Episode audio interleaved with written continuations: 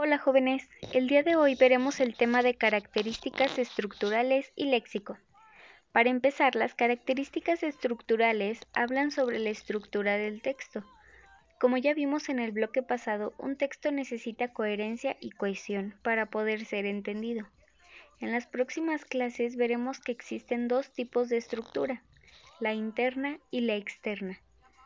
Se debe tener mucho cuidado cuando escribamos un texto, saber a quién va dirigido, qué es lo que vamos a dar a entender, y para eso nos va a ayudar a tener un buen léxico o vocabulario.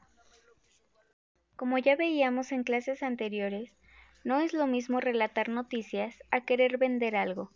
No vas a usar la misma entonación, ni el mismo vocabulario, ni la misma intención.